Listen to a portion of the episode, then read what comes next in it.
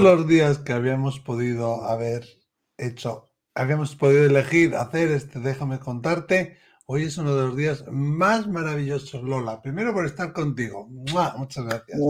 Guapo. Segundo por estar con todos vosotros y que nos sigáis. Pero además, ¿hoy qué día es? Pues el 2 del 2 del 2022. Increíble. 2 del 2 del 22. ¿Cómo se puede ser un número más maestro que el 22? Bueno, siendo un 33. Pero... Además, el 2 es mi número favorito, ya lo sabes. Sí, ¿no? No, no lo sabía. que era tu número favorito. En mi numerología de mi, de mi cumpleaños, o sea, sumando la fecha de mi cumpleaños, ¿eh? también me sale un 22. O sea que tengo, sí, sí, sí, sí, incluso haciendo la numerología de mi nombre también sale un 22. O, sea, que, hoy estamos de celebración. Hoy estamos de celebración, 22-22. ¿Y hoy qué frase tenemos, Lola, de esas pues frases que los oyentes nos dejan ahí debajo de los comentarios del vídeo? Pues mira, esta me ha gustado mucho. La, no, la escribe o la ha dejado escrita en mi canal Marcela Lucero Osorio y dice así. Ustedes se consideran a sí mismos seres humanos en busca de un despertar espiritual, cuando en realidad son seres espirituales que intentan hacer frente a un despertar humano. Verse a sí mismos desde la perspectiva del espíritu interior les ayudará a recordar por qué vinieron aquí y qué han venido a hacer aquí. Y esto, esta frase tan bonita, dice Marcela, que la recogió del muro de Facebook de José Luis de la Rica. Ah. Esta persona que inventó o ideó el método del vuelo de la mariposa para poder ponerse en contacto con un hijo que había fallecido, ¿no? con su hijo fallecido. Y desarrolló este método que lo podéis tener eh, para quien haya sufrido este tipo de pérdidas, pues en muchos vídeos de YouTube o lo, metéis en Google, ¿eh? bueno, eh, también en el Facebook. José Luis de la Rica, el vuelo de la mariposa. Qué maravilla. O sea que si queréis ponernos, como ha hecho Marcela, o algo que os inspire, que os haya ayudado, alguna cita, alguna frase espiritual, ahí debajo de los comentarios del vídeo, lo hacéis y os nombraremos aquí, traeremos aquí vuestra cita y si queréis participar con nosotros enviándonos audios o vídeos. Pues lo hacéis al teléfono que ahí consta el 688-736631 más 34 si llamáis fuera de España, como han hecho en esta ocasión una amiga que tiene un nombre muy bonito. Sí, Perla, Perla, Que últimamente estamos mucho en México, que nos queréis mucho. Y vamos a ir volando en, déjame contarte, Airlines. Que aquí además no pedimos ningún billete ni nada, es gratis, todo gratis, ¿eh? Sí. vamos, vamos a México con Perla, vamos a escuchar un caso que es muy conmovedor y muy interesante. Vamos allá. A ver, Perla. Pues, perdón, eh, pues... No, este no es. Perdóname a mí. Hola, Miquel. ¿Qué tal? Soy Perla de México, Ciudad de México. Hace dos meses que te sigo a ti y a Lola tuve un evento bastante fuerte con mi novio, lo asesinaron de una manera brutal, lo hicieron, perdón por lo gráfica, pedazos, eh, la cabeza nunca la encontraron y él en vida era una persona pues bastante complicada, ¿no? Eh, de hecho, nosotros terminamos mal, terminamos peleados y cuando yo me entero del asesinato pues nunca tuve la oportunidad de volver a hablar con él. Mi pregunta directa es, estas personas que mueren en estas situaciones tan, tan desgarradoras y además en su proceso de vida no tuvieron tanto trabajo espiritual, eh, ellos se quedan un rato en, la, en el plano de la tierra porque constantemente me hace muchas travesurillas, como dices tú, me prende la tele, escucho muchos ruidos pero yo no, no sé si le está bien, si necesita que rece, si me quiere decir algo, no tengo idea. Muchas gracias. Bueno, gracias a ti, Perla, te acompañamos en el sentimiento, un caso muy, muy, muy duro, ¿verdad? Y desde aquí todo nuestro cariño, besos y muchos abrazos, mucho, mucho apoyo. Aunque estuvierais peleados, tú está claro que le sigues amando, le sigues queriendo. Hace poco tuvimos un caso similar que quizás, quizás sería interesante que lo miraras, de una compañera tuya, compatriota mexicana, que nos hablaba de su novio, futuro marido, que moría en Estados Unidos en un accidente de moto. Es similar en el sentido de la misión de alma, en el sentido del tipo de muerte, porque también fue una muerte inesperada y trágica, ¿no? Yo de todas maneras pienso que a Perla este asesinato no le pilla tan de sorpresa, por lo que ella dice de él era una persona muy complicada. ¿no? Ahí podemos intuir patrones de conducta o amistades incluso o, situaciones en las que él se puede haber visto involucrado, ¿no? Pero bueno, que nada nos, nos quita el dolor y además cuando algo es tan traumático como que lo despedacen, ¿no? Y que no se encuentren partes del cuerpo, como es la, cabeza en este sentido, ¿no? Pero bueno, volviendo eh, a lo que decías tú, Perla, que hay una pregunta, una, una, inferencia que ella hace muy interesante, que es estas personas, estas personas que nunca han tenido como un trabajo espiritual o que no han hecho, un, ¿sabes?, un trabajo emocional fuerte, ¿qué ocurre con ellas, no?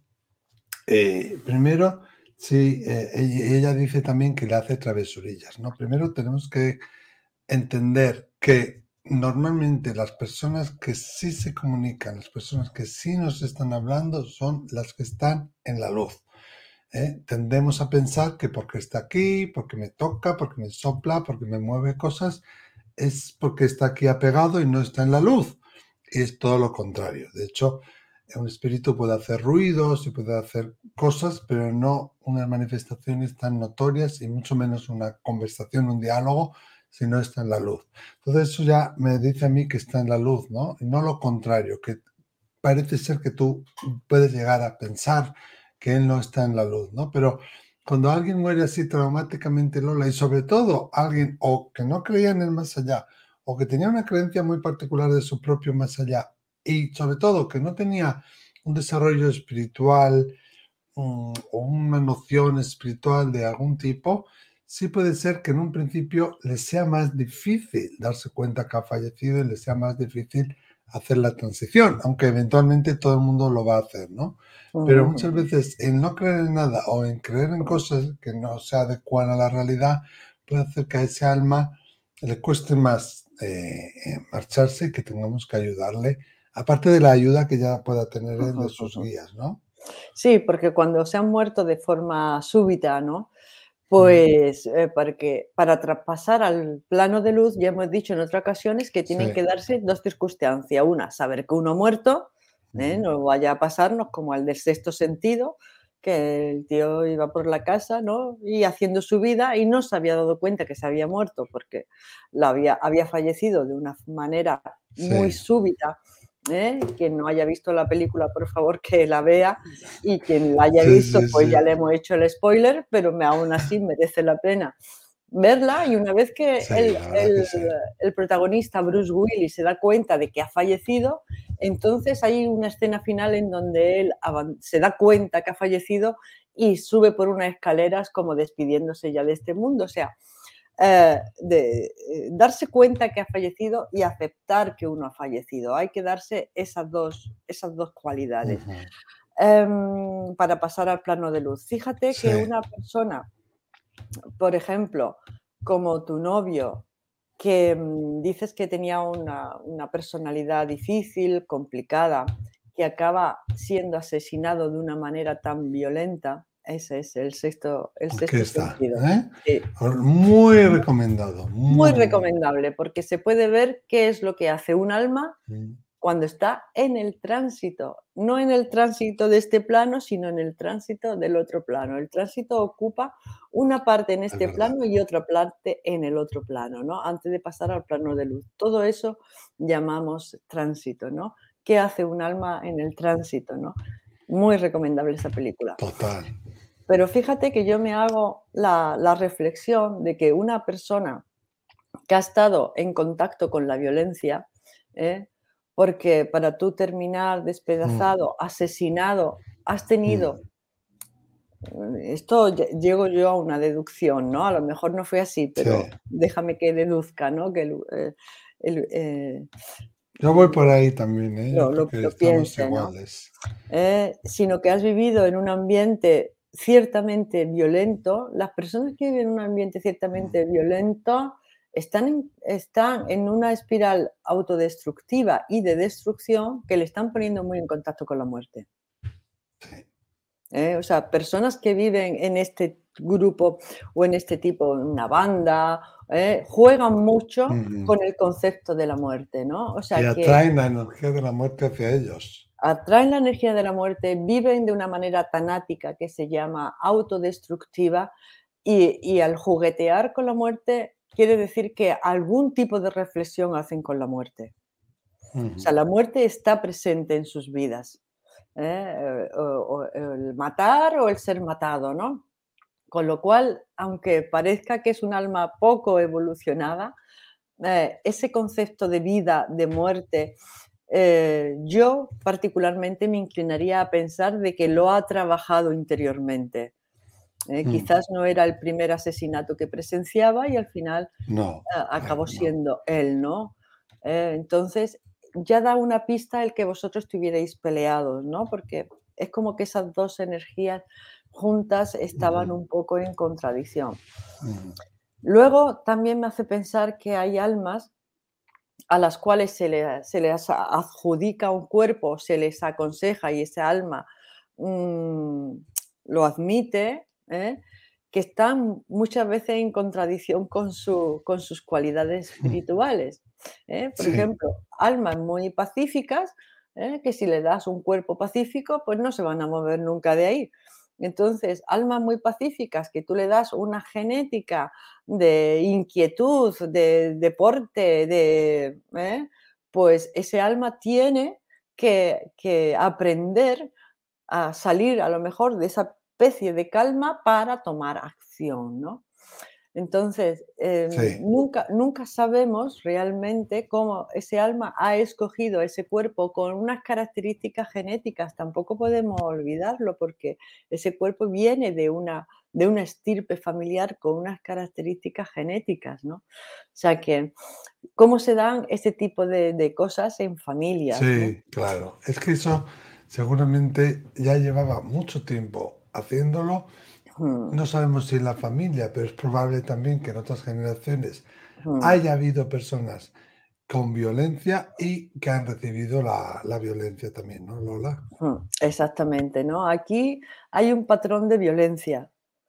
Eh, entonces, eh, creo que esta, este alma que vino a ese cuerpo vino a manejar, a aprender, a descubrir, a, profundizar en lo que es el mundo de la violencia, ¿no? Fíjate que hay lecciones de vida de cómo uno tiene que hacer las cosas y hay lecciones de vida de cómo, como dice Michael Newton, de cómo no, de cómo no hay que hacer las cosas. Claro, y muchas veces estas personas cuando tienen una experiencia mística o una experiencia de cercana a la muerte, es cuando cambian, ¿no? Ese es uno de los primeros casos, si no el primero, que habla Rimo Modi en su libro Vida después de la vida.